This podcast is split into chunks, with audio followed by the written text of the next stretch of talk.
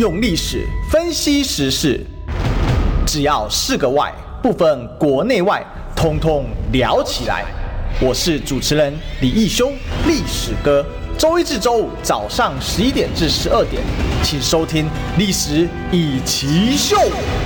各位中广听众朋友，大家早，这里是《历史一起秀》的现场，我是主持人历史哥李义修。我们今天呢，好要继续来追寻历史，追求真相。我们来欢迎啊，这个民众党发言人杨宝珍宝宝。嗨，历史哥好，还有所有我们的中广的好朋友们，大家午安，也祝大家新年快乐。哎，对啊，这个大家还在拜晚年哈，都通常到到大元宵节，元宵节哈，哎，还好几天呢，还好几天，哎，其实都到礼拜天啊，元宵节礼拜天很快。对，哎，今天才礼拜，不，今天才礼拜二了，哎，今天礼拜三了，是不是都过到不知道礼拜几了？Time is money。呃，大家大家感觉好像放了十天的年假，都有点不知道今日是何夕的。对啊，这没有，因为放完年假回来很忙啊。嗯，就是各种这种就是事情要处理。然后最近因为小朋友刚搬上来哦，所以哇，累死我了。送他去上学。对，早上要送他上学，然后还有很多就行李要整理，你要把它吸收化纳。你知道台北空间其实很小，吸收 吸收，我听起来很神秘的一个空间的感觉。没有，因为台北的空间都比较小，嗯、像我们南部都住那个透天厝哦，可以放的地方比较多。对对对对，你看那个像我们家这个比较，哎、欸，好像是五楼吧，那边四五楼那边有一个。KTV 房，然后我们就把所有东西那没人要唱歌嘛，就把所有东西堆进去，变仓库一样。然后家里有好好几个房可以当仓库，可是在台北不行，你住的地方就是你的仓库。对，就变成那个收纳就要变得更更细节，就更多。对对对对，所以。是，就是很很麻烦的事情哦。那当然，这个最近啊，哈，就是过完年，我发现大家对于这个什么这个政治的这个热度比较下降。嗯，你你不觉得最近好像没什么热点啊？除了新内阁换了一下以外，但我觉得大家好像对新内阁的那个讨论度也没有到非常热。你自己有感觉吗？就是在网络上的讨论没有到非常热，好像对人选没什么。哎，不是啊，也没换人啊，不是 留任大概近八成都留任嘛。而且都是原地留任，呃呃，有一些可能，哎、欸，对了，有一些是原地留任，有一些可能是从负的升到正的之类的，但就比较少。对，很多都是那种，我觉得其实留任倒不是说不行，就是你说他很多老面孔，如果说他是资深，然后他可能之前做的政绩可以被这样朗朗上口，我觉得那都还好。但重点就是有一些比较争议的人选，比方说他可能之前讲话就很呛辣，跟这个苏贞昌前院长一样的风格。原本大家想说，哎，那苏院长走了，照理讲跟他相同或类似的阿爸的风格。的人是不是也要一起换下来，就陪苏院长一起离开嘛？对，感觉应该就是要跟着你原本的组织啊，对不对？结果没想到苏院长离开之后，我们陈吉仲主委还坐在原地哦。你知道那个时候大家有没有印象？陈主委曾经有说过，他就说：“他说啊，那个是不是要继续留任新内阁呢？”那个时候他还说：“啊，我应该会回南部去养猪嘛。”他本来还说他要找苏贞昌一起种当助手。哎，结果人家都回去退休，然后他还在那边当主委，我就比较神奇一点。所以我觉得这个就是让大家会觉得说，哎，为什么陈主委他可以继续留任？然后再加上，然后你有没有突然想到一句话？袭人已乘黄鹤去，此地空余黄鹤楼。那现在就是剩茶渣嘛，就是 你知道苏院长他那个茶渣，我我真的觉得意义非常的寓意非常的深远啦。我那昨天还在跟那个波基在聊，我们说哎。欸他那个茶渣指的是自己，还是在说别人哦？因为看起来是说自己，但他在送人的同时，感觉好像在说在座的各位，你们将来都会是茶渣 的感觉。就是他看得出来，并不是那么乐意下台啦。这谁乐意下台呢？对不对？但其实他已经当四年，他应该要心满意足，因为真的没有人像他这么久过。从一九九六年的民选总统以来，他是第一个呃当这么久，史上最长，而且他两任加起来，他第一任当了一年多，然后第二任再当四年，加起来当了五年多，对，没有人打破他的记录。基本上，一般因为很少会有总统啊四年从不换阁揆的，嗯，那蔡英文真的也是蛮厉害的。其实我觉得这也跟蔡英文的性格很有关系。就蔡英文这个人，他你说他好权吗？我觉得他。好权术，不是那么好权哦。他的权是，他当然也好权的哈，但是他不是那一种说，哦，我这个权我要是发挥到底，我什么地方都要管。这个是苏贞昌，嗯嗯，苏贞昌就是我拿到权力，我就是一定要把它全部用掉。但是蔡英文是他很好权术，只要你不威胁到我，哎，帮我办事哈，随便你发挥，哦，让你随便发挥，你看怎么玩怎么玩，好，那不要玩到我身上啊，你玩到我身上，让我出来开记者会，老娘心情就不好了。嗯，这的确哦，因为其实最刚开始大家本来在猜说，其实苏院长会不会就是可以继续安稳的做到二四年嘛？但后来很明显，因为原本苏院长是负责挡子弹的那个防火墙，但他这个防火墙已经失效了，就像刚刚历史哥讲的，当他已经失效，然后那个火它挡不住的时候，开始烧到蔡总统身上的时候，他就觉得，哎、欸，不是吧？你最原本我最爱你的那个功效怎么没了呢？就整个完全失效掉了，然后甚至变成说，好像所有的事情，所有的败选的责任变成是蔡总统要扛的时候，他扛不住了，所以必须换一个门面。结果还真的只换了门面，正副院长换人之后，其他大多八成都可以留任哦。这个就是一种这个过年，你知道，过年以前不是有个习俗吗？嗯。就是那个要贴那个门神，啊、对不对？那门神联对啊，这个我不知道你有没有看过，就春联之外还有贴门神的，呃、就老宅会有那个。以前我我们家老家阿妈还在的时候，回去帮忙换春换那个春联跟门神，但他就是把那个门神撕掉，嗯、然后换一个新。其实他本来很不想换，但苏贞昌不想，就是苏贞昌知道他不走不行，嗯，所以呢就借势借坡下驴啊，我觉得是这样，嗯，所以说真的、喔。这一次这个换那个为什么换了那么少？因为本来就不想换呢、啊，本来就不想换，真的是走到不没办法再走下去。当然，当然，其实当然有另外一种想法是说，因为其实蔡英文总统他最后的这一年多的任期嘛，所以你说他真的阁揆要大幅度的更换，其实对他来讲，一方面他是想要采取比较保守的态势，但另外一方面是他可能也会对于最后这一年多他在掌握国政上面，他怕原本他正在实行的一些事情会不会没办法继续下去，所以他可能会觉得。哎，那那我大多数的人就是先把它留住，但我觉得这个问题是蔡英文到底实行了什么？呃，对，重点我觉得重点是，我觉得真的是有一些争议的人选，我觉得该换要换，我们等一下可以好好来剖析一下。对对对，好，这一次其实我们今天用了一个说五地雷，然后或叫五大地雷，为什么呢？因为这个是联合报用社论点名的，哎，这个很比较少见哦。嗯，就一般如果说要点名，通常都会用。呃，就是看是用那个什么，比方说记者的报道，对对对对对，然后是有采访人来讲的这种，对，没有错。但是难得他是直接呃，就是用所谓的社论来做点名哦。那我不知道大家心中盘点的五个是哪五个了哈？大家好像都有不同人选。对对对对，那欢迎就是我们的这个听友哈，如果说你现在有空闲，你可以到我们的 YouTube 听中网，大家可以来留言，然后你给他留言一下，我们等一下来来看一下。那我们先问宝宝好了，嗯、就是说。联合报点名的，我先跟大家报告，然后我们等下来问一下宝宝，就是说，呃，你觉得你自己心目中的五个是不是啊？嗯、首先，那联合报很有趣哦，它其实是六颗地雷少一颗的概念，因为他说陈明通再见了哈。嗯，是。陈明通是国安局长，不过国安局哦。严格来说呢，不能完全算是内阁啊，因为他这个是总统直辖的单位啊。但是呢，其他呢五大地雷呢，哈，他他这个所点的哈，就是卫福部长薛瑞元，农委会主委陈吉仲，那通传会啊，就是 NCC 主委陈耀祥，外交部长吴钊燮，还有这个数位部长哈，其实也就是数位发展部，好像有时候叫数发部嘛。对，唐凤哦，这五颗哦。好，那等一下我们可以就这五颗为什么会。啊、呃，是地雷来来聊一下，但是我不知道大家的心中那五颗地雷是什么呢？嗯、那我们来问一下。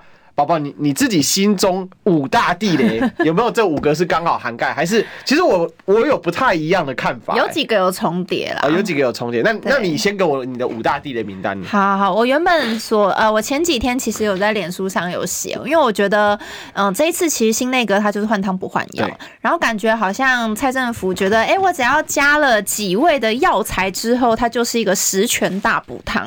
但后来发现，它到底是一个补汤，还是会变成毒药？我觉得这是。很值得深思的一件事情。然后再来，我想要讲就是，到底我的五大人选是谁？其实跟这个社论里面有提到几个，陈吉仲跟薛润元是绝对跑不掉的。我觉得吴钊宪其实也是，但吴钊宪当时我在写脸书的时候，他是人选还没有确定。但但我其实那个时候我已经觉得，他如果留任的话，也会是一个非常大的问题，就是他的任内已经断交了六个国家，在蔡总统任内断交了八个，然后光是在吴钊宪，好，他这个部长的任内就断交六个，专业断交，专业专业。нет, 断交部长，然后呢，平常还会时不时的一起去跨到所谓讲到这种国防啦，讲到两岸啦，但重点是他自己外交的这一环，嗯、他感觉好像呃不是真的那么尽责，或许对他来说这个叫做尽责了，就是把国家都断光这样子。不是，当中华民国没有邦交国的时候。台湾共和国就诞生了，哦，是这样子哦，所以他们会有不同的解读方式。对，我们家他就要烧一条线香嘛，哈，中华民国烧烧烧烧烧烧，到中华民国烧完之后，台湾就出现了，中华民国台湾，而是台湾，这样子。超傻眼。对，所以我觉得吴钊宪他的确也是会一个会是一个问题啦，因为在国际当中的局势，现在台湾的确有自己的这个被威胁性也好，或是他真的有他不容易的地方。那如果吴钊宪部长他还是用他一贯的做法跟立场跟他的行事风格继续下去的话，我们会不会真的最后在国际上就没朋友？其实我觉得吴钊燮最大问题，刚刚宝宝讲到重点就是说，我们当然在国际很困境，嗯，但是吴钊燮的问题是他常常根本就是搞不清楚状况，嗯，就比如说要断交了，然后他就说没有没有没有，然后突然断交，断交完就骂人家。对对，他断交就是动员侧翼，然后说这是个什么野鸡国家，这跟我们陈吉仲主委很类似啊，是不是很类似？不是，对，有点。但但是吴钊燮比较严重是，他是恐怖情人那一种代经典代表，好，对不对？这个这个我不知道宝宝有没有遇过恐怖情人？恐怖情人哦，哪一呃多恐怖的？多恐怖？就是得不到就要毁掉你。哦。到嗯，到目前为止应该是没有到这么可怕的，没那么可怕，但但是有讲难听话的，就对，难听话的还好还好，我觉得都还都还都还好这样子，然后就是 OK 好，这个以后我们就知道，就是 那如果宝宝有一天结婚的时候是。一桌还是两桌？不是啊，你说什么前男友？我跟你讲，我有一个，我有一个亲戚啊，然后他也是很会交男朋友，然后我们就在开玩笑说，因为他都吃窝边草，然后我就说，其实前男友都可以直接斜杠，就写这个同学桌，嗯，就前男友斜线同学桌，全部都同学。好了，这是瞎聊啊，就是回来就是讲，就吴钊燮他就是每一次断交，第一个他。不愿意透实情哦，或者是他根本没有掌握到状况，嗯，等于说他在这个外交部长上，他其实就是一直在生气啊，然后就常常就是一生气啊，然后搞得自己跟野鸡没有什么，呃，不是跟斗鸡没有两样。哈。那再来就是说，当然很难，我们都知道，可是很难的重点就是难，那更要办，更要怎样，更要好好的办，嗯，不是说难就不办呢？如果难就不办，那两手一摊啊？哎，我觉得你讲到这个，这个非常大一个重点就是。我觉得政府好像常常很多的一些关键时刻，他是没有掌握到的。比方说，我们的国防部长，哎，他还可以继续留任，是蛮神奇。你看之前中共在演习的时候，在军演的时候，然后呃，最刚开始那个飞弹从台湾上空飞过去的时候，嗯，国防部是说没有，没这件消息。他那时候还发新闻稿说没有这件事情。我们看了日本的消息才知道原来有这回事。那这就问题来，那到底是国防部在欺骗人民，还是真的没有掌握到消息？哎、欸，其实这这就是我一直觉得蔡政府让人家觉得很好奇的问题。不管是吴钊燮，还有刚才宝宝讲到的邱国正，邱国正，哦，他们就是每一次发生事情的时候，你看每一次断交，每一次这个军演出道的时候，哎、欸，他到底是知道还是不知道？因为他已经变成说，他每次想装作我知道，但我不能说。但是后来被他抓包的时候，常常就是他真的不知道。其实就会有这种状况嘛。那。当这发生之后呢，就开始指责都是对方的错。嗯，那当然军演，呃，你说老共为什么要军演这样？而且话话说回来啊，你不是常常说我们是对敌对的吗？那他军演，那不是很正常的行为吗？哎、欸，你跟他敌对啊，你不能他 他军演，然后你在那边气呼呼说你凭什么军演？哇，还有这种事？那一样嘛。这个你跟人家建交，人家准备要断交，如果你知道，你可以说相应的，比如说你率先宣布断交，嗯，然后或者是你做一些事先的处置，因为我们曾经有发生过嘛，断交之后这个所谓相关的。这个财产，因为我们其实邦交国，我们都会有大使馆的一些财产。那很多他们甚至断交后，直接把你的财产转移给对岸，那不都是国人的损失吗？嗯、或者是你正在推动当中的，比如说我们刚刚给了对方补助，然后结果就马上断掉。其实这就是吴钊燮的关键问题啊，他到底知不知道？嗯、那指挥发动网军就说啊，黑人国家啦，落后国家啦，好，这种东西不要也罢，这爱钱了。哎，讲到网军，就立刻就要讲到陈吉仲了。哎，陈吉仲主委，大家有印象的话，一四五零网军的争议是从他而起。对对对，他是。一四五零始祖，虽然他当然不承认嘛，但是就是这个网军的争议，的确是从他任内的农委会开始起来的。哎、欸，他是是九命怪猫，哎，他真的很神奇，强强强韧啊，对，哎，温柔坚韧，是不是？温柔，哎哎，哦，原来坚韧在这，是不是？温暖坚韧，对，温暖温暖是。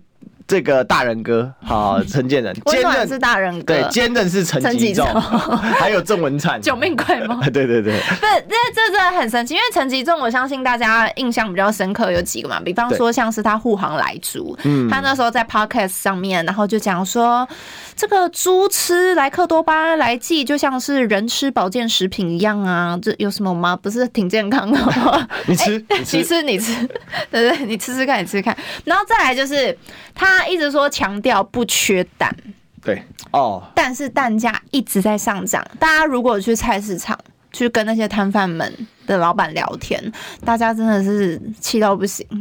其实这人蛮北蓝的，就是说他后来就解释说，我是顾蛋量，但我不顾蛋价。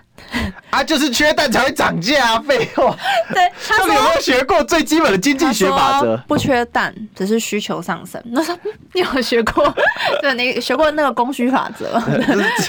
真的很佩服他，对，很神奇，很会讲啊。然后再来就是刚刚提到，你像农产品，如果我们遭到禁止出口的时候，那它通常就是诉诸民粹嘛，大家吃起来吃好吃嘛，一定要爱国这样子。然后再来呢，就是说什么要来大傻逼补助十亿啊，然后最后班班吃屎班，班班吃屎班还跳票，哎、欸，对，后来真的是跳票，真跳票，而且他在偏乡地区跳票的更严重。嗯、因为有一次我采访苏清泉哦，他是国民党在屏东县的当时的候选人嘛，就是去年的候选人，然后他就讲说，那屏东啊，才刚示范几个点，反正呢，县长拍完照后面都没有了，嗯，就是这么样的夸张，就是后面都没有落实这样子，而且把石斑鱼拿去煎炸，然后。石斑鱼就要吃清蒸好吗？他还有一个很经典的哦，他说那个就何不食肉糜嘛？对，就那个鲑鱼少吃点，我们现在改吃石斑啊，不食肉糜。对，蛮蛮厉害，他很会很会讲啦，应该说他蛮会凹的。对，真是。对他蛮会凹的，就是其实任何的错都不会在他身上。对，千错万错都是石斑鱼的错，不是啊？所以他是他其实如果讲说抗松保台的其中一个重炮手，他应该算是。他是，因为他每一次就是反正任何问题就是老共可恶，老共欺压我们，老共坏坏。好，然后台湾可怜，台湾。台 台湾好可怜，台湾超级可怜。但因为你最后才会发现到，就是其实可能过去，好比方说，可能对岸他们已经，好早在可能去年或者前年的时候，他已经有发布相关的一个这个说明了嘛，就是先预告说，哎，你如果要那个，比方说要让这些企业它的食品可以持续去出口到那边的话，那你必须要调整一下你的申请的一些资料啊，或什么，就是他可能已经提前预告，但。就是不晓得我们是没有接收到，还是他刻意假装没接收到？欸，这个事情很有趣嘛？他最近不是说相关的一些食品又都已经恢复正常？嗯、对。那后来那个是谁干的？那厂商去自己去申请。这这很神奇。农委会失踪嘞，农委会后续就没有后续了，就两手一摊没后续。所以我是觉得。就是陈吉仲真的是被点名五大地雷哦，这个他是一定，他是一定，他应该是大家的共同地雷。薛瑞元也是，薛瑞元，你觉得薛瑞元也是？薛瑞元他主要比较经典，他前阵子呛那个郭台铭嘛，就说他是 BNT 推销员，这个其实让大家没办法接受，是因为毕竟人家企业家他是帮台湾买进这些疫苗的，照理讲大家应该就感谢。就好了，但是他还硬要去酸人家，那觉得那你政府做了些什么？我觉得这个是大家比较没办法接受，而不是说他不能够这样去说别人。但是你在说之前，应该要先想一下，你政府有没有做到自己原本该尽的责任。其实我觉得啊，薛瑞元这个叫什么了？如果我们只能猜测两种可能啊，第一种就刚才你讲的，有没有？他就是很无脑在护航；另外一种搞不好他是大聪明，大聪明，他搞不好他的布的局里面没有，大家都没想到。你看他当时在护航。高端的方法就是攻击郭台铭是 BNT 的推销员嘛，嗯哼哼，这个反手攻击，他搞坏了布局，你知道吗？嗯，因为呢，他搞坏已经料到陈建林要来了，陈建林又被骂说是高端推销员呢，嗯，那。我先说郭台铭，你是 BNT 推销员，那这样子陈建仁就不会有人被骂高端推销员。所以就是薛瑞元自己把那个名字扛下来。对对对对，责任来我扛。然后那个谁是禽兽也要自己扛下来。没有苏院长直接把他推进去了，直接把他推进那个坑里面。而且薛瑞元他因为之前有讲过什么疫苗前科嘛，嗯，他那时候是因为去护航陈时中。谁啊？我们到现在还在等等他的名单呢。谁啊？挡人家财路啊！所以有疫苗前科他。他说：“到底是谁？很好奇，这样到底是谁？”然后之前也会直接呛立委嘛，就说他不是任人欺负的公务员哦，就是因为他那时候讲话方式就很强，就是跟苏贞昌其实非常的像，所以大家会觉得说，你看像陈吉仲也好。薛瑞元也好，这几个都是讲话特别强辣的，大家就觉得，哎、欸，那不是应该跟苏贞昌一起就是 say goodbye，他给一个新年新气象嘛？但看起来最后又没有。那当然，我还有几个比较争议的人选，来来来来包括我们的经济部长王美华。哎、欸，对啊，你觉得奇怪，阿花怎么没被点名的？我觉得是因为最近比较少停电的关系。如果是前阵子非常密集停电的话，我相信他应该会在这个风口浪尖上就跟得下来了，因为他当时在停电那一段时间。他自己护航的一个方式是说，很多的停电都是小动物造成的。哦，原来责任来松鼠扛，对，松鼠扛就各种扛。哎、欸，我记得他还有什么老鹰要抓小鸟，然后卡到电线杆上，说、嗯、就各种动物鸟类啊。对对对，对，但后来也不解释啊。就是就是风口风头过就算了嘛，就大家就不要再聊起来，干嘛想起来呢？历史哥，大家都不要再去回想了。啊、因为因为阿花部长常让我觉得他的特人格特质，就是他他也很会讲干话，嗯，但是他的干话不会让人家觉得很生气，觉得很荒唐，对，因为他不是那种很呛的那种。对对对对对，他说我是谁？我在哪？哦，你说的是吗？我们、哦、是这样子吗？花花部长哦，可以啊。好啊，对，因为他讲话都是比较那种稍微慢条斯理一点的，比较不会让大家觉得那么呛，那么不不喜欢。其实我常常觉得哦，就是王美花有让我有一种感觉，你知道吗？她很像在中年追剧的大妈，然后她看来就是那一种就是斗争或者历史剧，然后就旁边有人说，哎、欸。阿花，你知道接下来发生什么事情？哦，真的，哦，真的。然后我看报纸才知道的。哎，对对对对。然后说，哎，阿花，我跟你说，这历史上怎样怎样。哦，是哦，哎，我都不知道，哎。他之前也是说，我看报纸，这物价变动，他是看报纸才知道。我说 这到底是哦，讲到物价，好，我们先讲。然后还有一个点名的是，我觉得是劳动部长许明春，因为我们的劳保基金在二零二八年可能就会面临破产了。哎，对，阿春还在。对，好，那当然，我觉得蔡政府他们的说法应该会是说，好，我们要避免这样子的问题发生，所以我们可能要去针对制度去进行一些改革，所以必须让原本的人持续留任下来去做。但问题就来了，你真的有办法在这一年多的任期之内把它完成吗？还是你只是为了就是保住这个官位，然后让他继续坐在那边？但劳保基金最后还是得面临二零二八年的破产危机。嗯，对啊，那我觉得就是变成。以这样子的人选来看，你就会知道，其实蔡总统他并不是说真的在这一段时间可以去什么大刀过破釜的改革。因为一方面是总预算已经编列过了嘛，所以他其实要再做太大的一些调动，的确也不是那么容易了。所以他可能就觉得，那我就是这样顺顺的过去就好。但我觉得这几个都是会被诟病。然后最后一个我要讲的就是我们的主计长朱泽。哎，你怎么那么深得我心呢？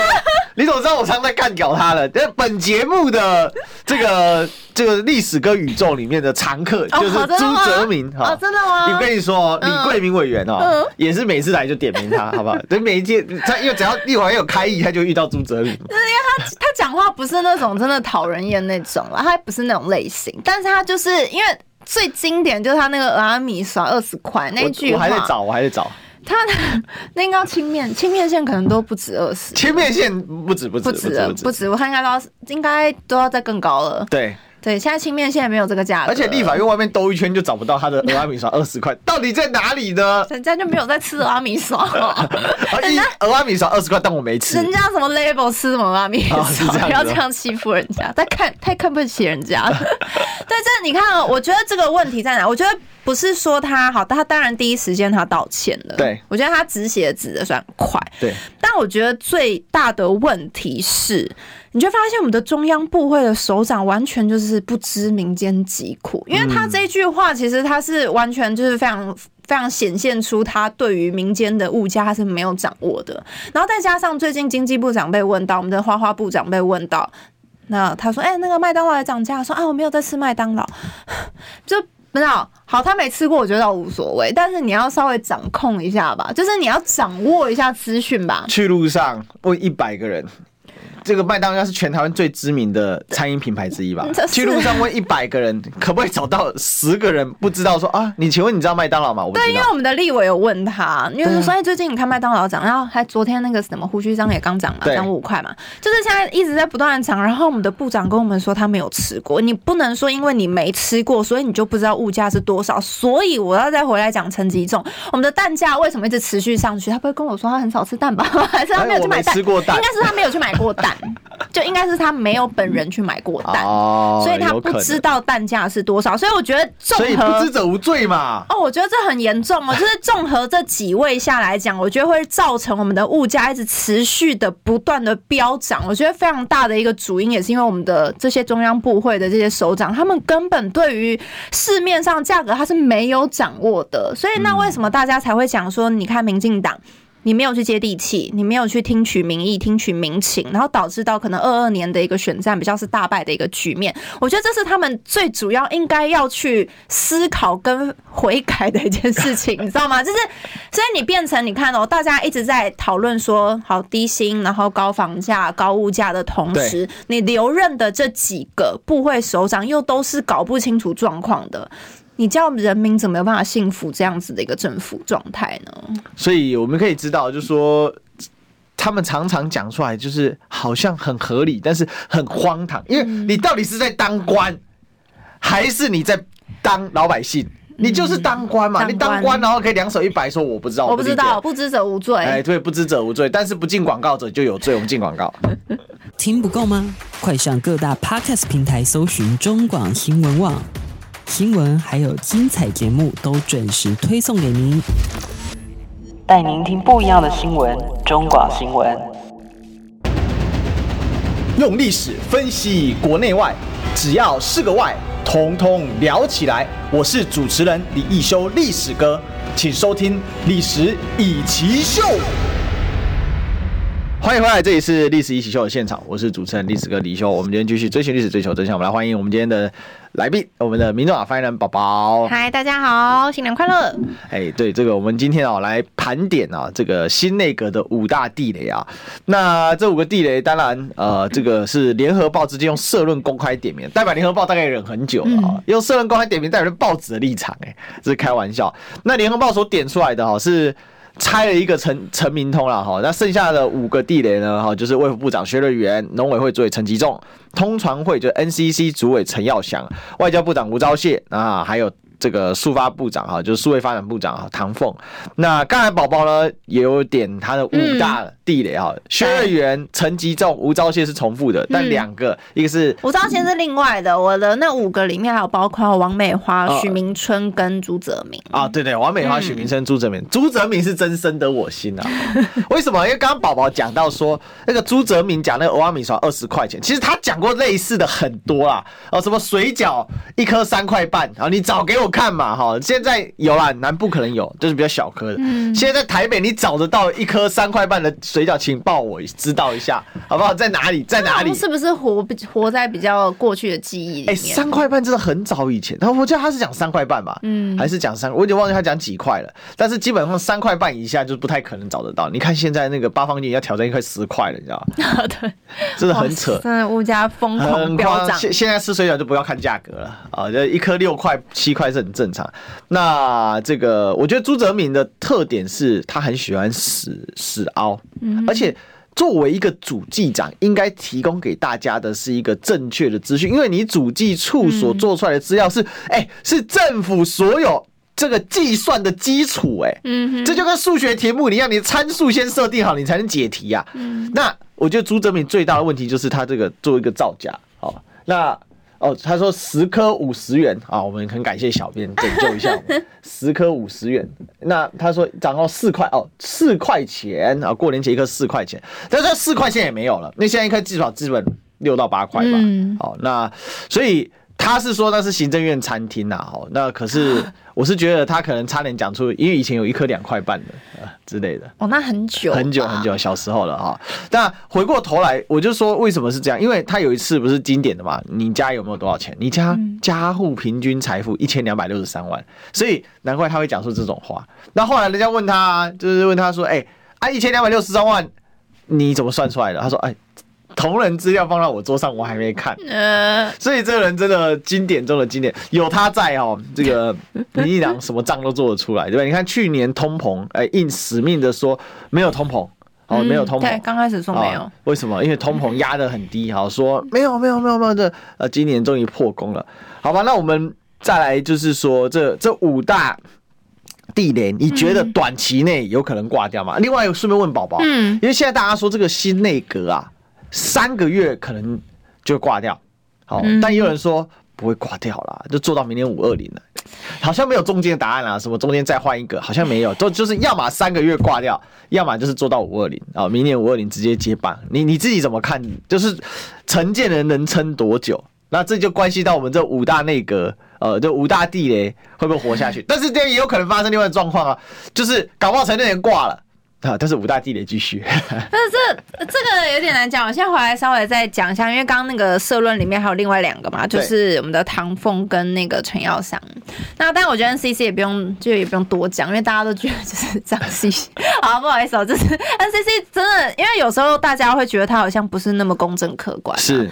对嘛？就是到底谁那个执照可过可不过？哈，大家都看不太清楚。到底谁可以开台，谁可以关台？打勾，打勾。中天打叉啊！对，就是 T 台总开。哎哎 T 台哎，小心哦！就是你知道，他会让大家看不太清楚到底你的那个标准是什么？嗯、看起来标准好像是因台而异哦，就不太一样嘛。他最近八连败啊，中天就是。去跟 NCC 打诉讼嘛？那因为中天之前被关掉的一个理由是因为他被罚款太多。嗯哼。结果哎，打诉讼被打八连败，这很扯。任何状况之下被打八连败，嗯，主陈耀阳直接滚蛋了。正常来讲就是可以一直坐在那啊。对啊，好像没啥事哎，跟他没关系。政治正确。颜色正确，政治正确没有关系。好，那再来是我们的唐凤，唐凤现在也是有一个问题哦，因为呃，他现在这个速发部他是手握超过两百亿以上的预算。对，照理讲，大家觉得这个部会应该是在治安这一块上面，你要有一个比较明确，然后甚至一个比较让大家觉得是很安心的一个状态。嗯。但他没有去提出这些事情，而是呢一直在推广他的这个面线 外送平台哦，就大家会觉得这不是你最主要该去做的事情。但反而你看，像前阵子那个鉴宝署的事情，被那些高官一直把我们的这些。个资泄露出去十三年这么长的时间，当然唐凤可能会觉得跟我没有关系啊，我之前这个速发部是新的，啊，都跟我没有关系。嗯，但是他最后在被问到说，那你像这样子的情况，你要怎么处理？他就说，哦，如果有需要任何技术性的协助的话，我们一定都会尽力协助。这句话听起来超像旁观者的，就是感觉没有他的事。当然，他可能会觉得啊，健保署，但是他们资讯他们自己要去做处理，欸、他们可能有他们的系统。不是数位兼任是他负责的吗？对，所以我我搞不太清楚，就是现在速发部他到底具体的职责，难道没有包含到这一块吗？可能。我们这个宇宙的速发部没有包含，在另外一个宇宙，也许这个速发部有包含，因为它有多元宇宙科吧？哦，是是是，所以有分，对对对对，它这个多元宇宙科搞不好就是在不同的时空背景之下，哈，它是不同的操作、不同的职责这样子。也许这个时空背景之下的唐凤是留着长头发。好，那可能在别的时空背景之下，唐凤 可能是短头发。短头发，好，这我们不知道啊。可能在其他背景时空之下，她可能是呃的女生啊什么的，我不知道，因为她随时 switch 他可以转换啦。对对，他可以转换嘛，好，所以就是让人家觉得他很迷嘛。他他 他本身很迷，他的速发布也很迷。他到他到底是什么样状况，没人知道。超迷的，真的真的真的真的，因为因为唐凤，当然这人家私事不太好说，但是唐凤之前不是被他女朋友告过？家暴嘛，对，所以就就这个人的人设一直不清楚，然后看起来温温柔柔的，讲话客客气气，啊，结果会家暴，啊，就很奇怪。就这种温柔坚韧，好，就呃温暖坚韧，好，那到底坚韧在哪里啊？就是你的数位坚韧任性了，两千三百万笔内政部的各资外泄，结果花进去一样坐在那边稳稳牢牢没事情。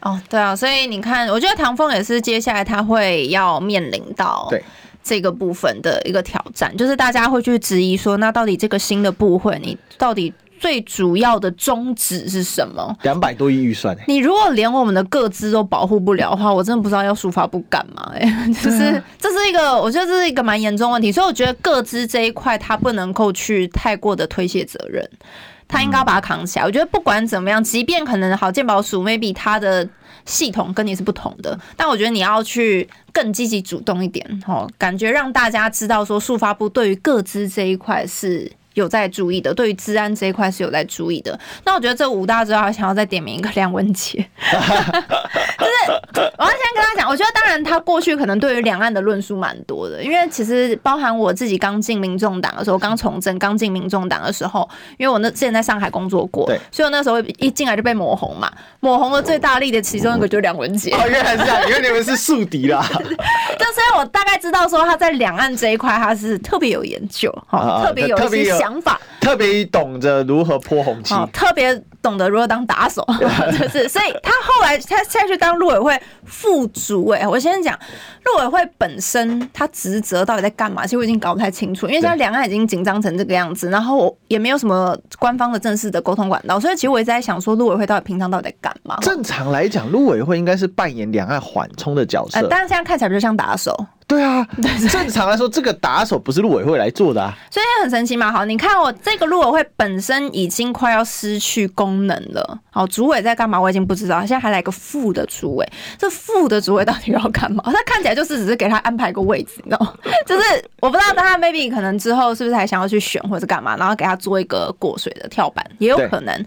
那好。他现在呢，就是问题又来，像柯 P 前阵子前几天也是讲嘛，okay. 因为梁文杰在他市议会议员的那个当下，他是非常反对双城论坛的，是，所以那也就代表说，他是不是觉得两岸之间不要有任何的交流？那他还当陆委会的副主委，这是一个非常矛盾的地方，你知道吗？那他去错地方，嗯，去错地方，他应该去外交部。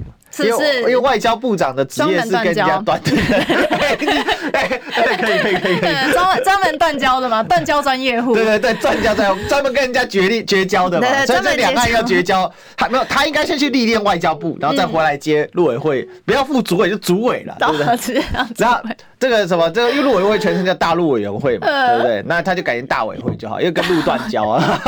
以后呢，他说你哪里？我大委会，好，为什么？啊，因为大陆委员会剩大委员会，对对对，没有路了，对对，把路给切掉了，这很这很妙嘛。就是你看哦，你连在双城论坛这种只是城市跟城市之间的交流，你都已经不再就是不认同了。那你还到了陆委会，这已经是两边之间，我们两岸之间的一个可能官方正式的一个交流，那你是不是也不？要所以柯 P 昨天讲话就比较酸嘛，就酸他说，那支持好不好？我们的梁文杰一定要坚持信念，不要双标，断掉所有的交流，支持他做好陆委会的职责，这样子，我觉得这都是他们在人选的安排上会有让大家觉得有点诟病的地方。没有这样，柯文哲被人家骂了。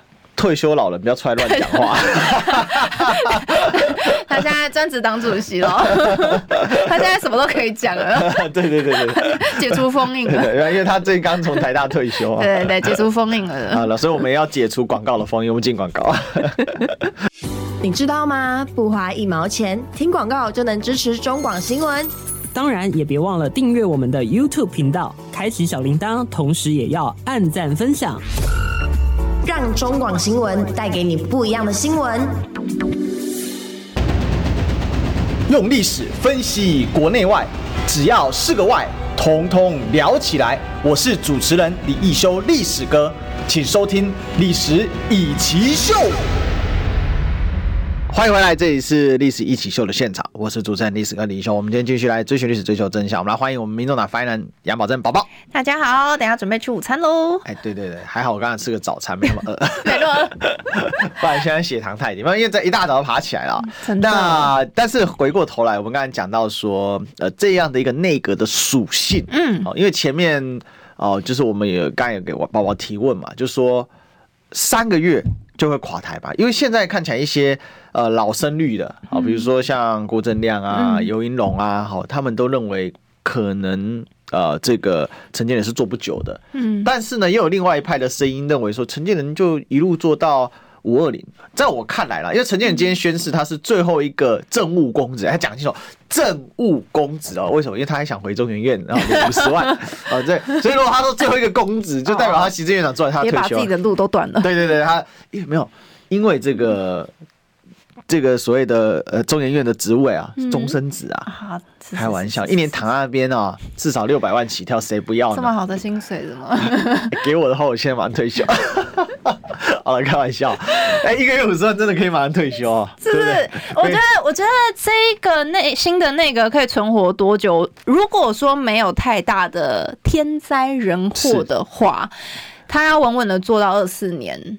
的那个最后一刻，我觉得应该都还好。我同意，说真的，因为大家其实也想一个问题哦，就是这个跟呃，就是总统属性有关。就是对总统来讲，如果他一任四年只用一个行政院长，他能接受吗？嗯，那我认为从李登辉以来的总统，除了陈水、陈水除了蔡英文之外，几乎都是一任一年嘛。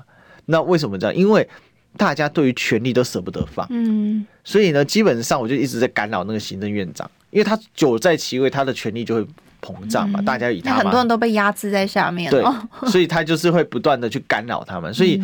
其实大家对权力哦是呃基本上都有那种比较强的掌握欲，嗯，所以赖清德不对，应该说这个蔡英文刚好是一个比较特殊的存在。嗯、那这样的状况下，我认为他让陈建仁干到五二零那很正常，反正不要开出来开记者会就好了。就是不要火烧到蔡英文总统身上，然后搞到变成他还要自己出来收拾烂摊子。我觉得应该是可以让陈建仁稳稳的带领这个号称新的内阁继续走下去。贴皮内阁，这这这。这这真的是真的是新瓶装旧酒啊，的确是这样子，没有错。因为大家其实。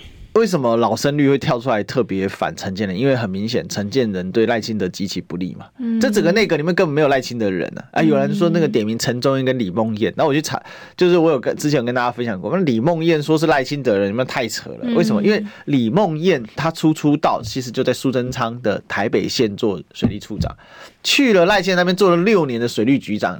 那你你了解，你大概了解台北市政就知道，水利局是苦差。嗯，反正下雨就被骂嘛。但是这个。淹水被骂嘛，对不对？那其实下雨淹水被骂，有时候不是他的错啊。啊，为什么？因为那个小水沟清不清，不是水利局管的，那个是里长，那是要民政系统去处理的。所以水利局其实很难做。那做了六年，代表一件事就是只是叫他做工嘛。对啊，那是借将的概念。那回过头来了啊，我是觉得这里面其实有个可以判断，就是说，宝宝，你觉得啊，他现在这样的一个内阁啊。我的观察点是，我觉得他在拥抱僧侣，在拥抱死忠仔，而且死忠仔是谁呢？是蔡英文最喜欢的，因为他最喜欢。开口闭口提你毕竟西丢哎，好，你毕竟始终的好，他们最他最喜欢始终仔，你觉得他是不是拥抱生育的那个？我觉得有哎、欸，就是认真讲的话，你看哦、喔，因为其实最刚开始可以一直帮蔡总统挡子弹的就是苏贞昌。对，那苏贞昌，当然你说苏贞昌到底小英想不想要他走，现在是众说纷纭啊。很多人有一些人说啊，这个小英其实本来就没有想要苏贞昌走啊，有些是说哎、啊、一一败选的时候就已经很想要让他走。就是当然众说纷纭，我觉得这也不太可靠。但问题就来了，好，原本大家想说苏贞昌走之后，原本那些比较阿爸然后呛辣的那几个官是不是也要一起下来？结果最后并没有，所以就来了。大家觉得，所以他是不是只要越强，然后越有善战，越善战，他就可以在官位上面做得越稳？那这很明显就是，其实小英总统还是要有人帮他挡子。那这些挡子弹的人，现在就不是只集中在一个行政院长的身上，而是在各部会的这些首长。这些首长要怎么做？因为他们一定可以预想得到，在野党在二四年、二四年选举年嘛，二二三、二四选举年，他们可以预想得到，就是在野党会有比较多一些可能比较猛烈的攻击或什么的，所以他们要在各部会的首长上面态度没办法太软。对，他们如果太软的话。哦，一定会被打死哦！所以他们可能在，因为他们之后毕竟要去面对这些立委的质询嘛，所以我觉得他们在各部会首长还是去安排一些，不管是脸皮厚的、会硬凹的，还是这些可能就是讲话比较会直接呛回去的，你可以仔细看哦，这些人全全部都留任哦。对，而且他其实文化部还用了一个史哲嘛，嗯，这史哲非常绿啊。那个是绿到会出资，那个血管割开，因为死哲就是搞 VK 罢免的人，他就是幕后黑手嘛，他就是隐匿的幕后的 boss 吧，幕后的 boss。真真的，因为死者爸爸叫死因嘛，就是他就是搞人本教育基金会，人本教育基金会超级绿啊，嗯。意识形态很强烈，死者意识形态很强，当年拆高雄文化中正文化纪念堂那个全台湾最大的蒋公铜像，就他拆的，而且他拆不过瘾，他要把它大卸八块，就是这是一个。因为你拆可以有很多拆法，对，但是你刻意的把它大卸八块，其实它就是一种宣泄他的那种意识形态。嗯、所以就是这个内阁不但那一般最后一任内阁应该是要更平衡，好，然后更加的就因为讲白你看守期了嘛，那看守期你应该要消除意识形态第一点，更多是做事情。看起来他还是蛮为了二四年的政治考量在布局的。嗯、其实这整个内阁最后的变化，从他。近八成留任就知道，其实我觉得他还是很以选票为主要考量，因为最后他们肯定还是会一直去打所谓的这种抗中保台这个牌。但是他们现在是说啊，没有啊，我们没有说抗中保台，我们说和平保台。我我想要再讲一件事情哦。OK，假设说和平保台，这已经不是民进党自己，只是你们可以讲的 slogan 了。就是你要和平，我们大家都想要和平啊。对啊。那。只有你可以做到吗？我跟你讲，如果真的是赖清德选上，最不可能和平的就是你。对，因为认真说，其他好，我们现在在野的势力没有像就是呃，可能像民进党他们在某一些论述上面是比较激进一点的，但是他们现在比较退一点，比较缩一点，可能怕真的会出事，所以他们稍微缩一点。但你如果是强调和平保台的话，这件事情没有只需要民进党才做得到。对，所以我觉得他的那个金字招牌，他们自己可以想一下，就是。呃，假设说之后可能共军后会不会更多的来扰台或什么？假设有这种情况的话，那民进党有没有可能再把他们的口号又改回去？嗯，因为其实抗中保台对他们自己内部的一个凝聚力，我相信应该是会更高。其实他现在就是说，民进党面临一个困境啊，就是说和平保台要怎么转弯转过去？因为显见的就是美国会给你更多的压力嘛。那美国现在铁了心就是。要跟老公尬到底了嘛？嗯，那他一定会给更多压力。但是对于民进党就变成刀尖上走火，这个刀尖上生火。因为偏哪一边，你如果再更倒美国，那你就是更加极端。那那肯定会炸掉。因为对民进党来讲，其实民党最不想战争，为什么？民进党做的事情都是会引发战争，但是他最不想战争，为什么？因为他要赚的就是中间那个利差，就是我走一个可能会引发两岸对峙或者是军事风险的可能，嗯，而获得我那个利益，而这个利差在发生战争之前那一段是我可以赚到的，因为正常来讲，你不走这个，那你如果就搞什么和平论述，搞两岸交流。呃，其实他们也做得到了哈，比如说何志伟啊，哈，比如说梁文杰，但梁文杰熟的可能不是中共高官，哎，搞不好也熟。啊，他他熟悉的是这个对岸的美眉啊，这个他对岸的美眉研究蛮深入的，好的，所以其实这个就变成现在民进党的一个矛盾，因为他过去这几年靠着不断收割所谓两岸。对立的红利，嗯，然后呢，他们自己现在已经快要转不过来。前阵子那个大家也是问赖清德嘛，就说啊，你以前是务实的台独工作者，他说台独现在不用特别讲，我们已经我们已经台独了。我想说，哎，那你党纲是要改一下，就是你这个党纲 这已经不符合时宜喽，不合时宜喽，该改喽。就是他们自己已经开始有一些论调，是我觉得他们自己可能。也还在寻找，重新寻找那个更合适的一个定位跟说法。他们现在其实，在微调。他们其实不会到大调，但他们就是在微调。他们当然保，我觉得保台这件事情是不管在野或是执政党都是一样的。那我当然，我觉得我我我认为和平这件事情，大多数的国人应该也是希望的，就是你不会没事希望把自己的国家。整片土地落入一个战争的状态嘛？当然有，最近有一个人 之前宣誓要捐三十亿哦，是是，要要抗中保台，结果被人家抓到说一块钱都没捐。那个我要捐到哪，还需要跟你说吗？对，不要太小看我。我成立了那么多公司，你真我的财产从来没有告诉任何人。啊，我还需要跟你报告。哦，哎，就被法院法院认证没捐钱啊，丢脸丢死了！之前我每天骂他，然后然后其实我觉得我骂他，我不是骂他这个人，我是骂他的行为。然后呢，我说他的粉丝是一群笨蛋，果然炒粉，你们真的很笨，炒粉完全被骗假的。哎，我觉得呃，当然有些人不管他要不要捐啦，如果愿意捐的话，当然也是感谢嘛。就是 任何人愿意捐钱，不是太胡乱的吗？都过多久了？他上多少节目了？每天就就打着幌子，就是我捐三十亿。但因为如果有些人真的只是呃为了可能博声量，或是赚取一些红利，或是他之后政治上会不会有其他的一些作为，或是他的考量，哦，这很难讲。所以我觉得，就是如果只是为了博声量，我觉得真的大可不必。然后不要一直把，我觉得一直把这种。太多意识形态，然后把它诉诸更多的对立，我觉得都不是一件好事。好，所以我们今天呢，就是所谓的那个五大地雷呢，不知道大家觉得怎么样了？哈，你心中有哪五大地雷呢？还是留言？哎，五个如果不够装，请留言。好，我们今天聊到这里，我们先谢谢宝宝，谢谢历史哥，谢谢大家收听，好，大家用餐愉快，明天见喽，拜拜，拜拜。